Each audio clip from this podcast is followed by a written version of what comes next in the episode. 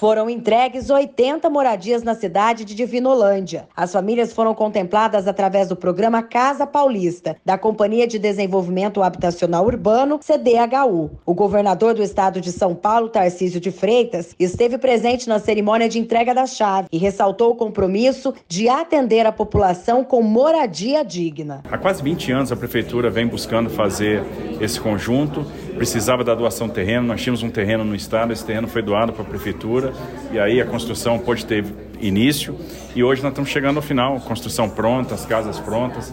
A gente está vendo aqui, a gente sempre fica feliz, é um janelão na sala, a gente está vendo aí a ventilação.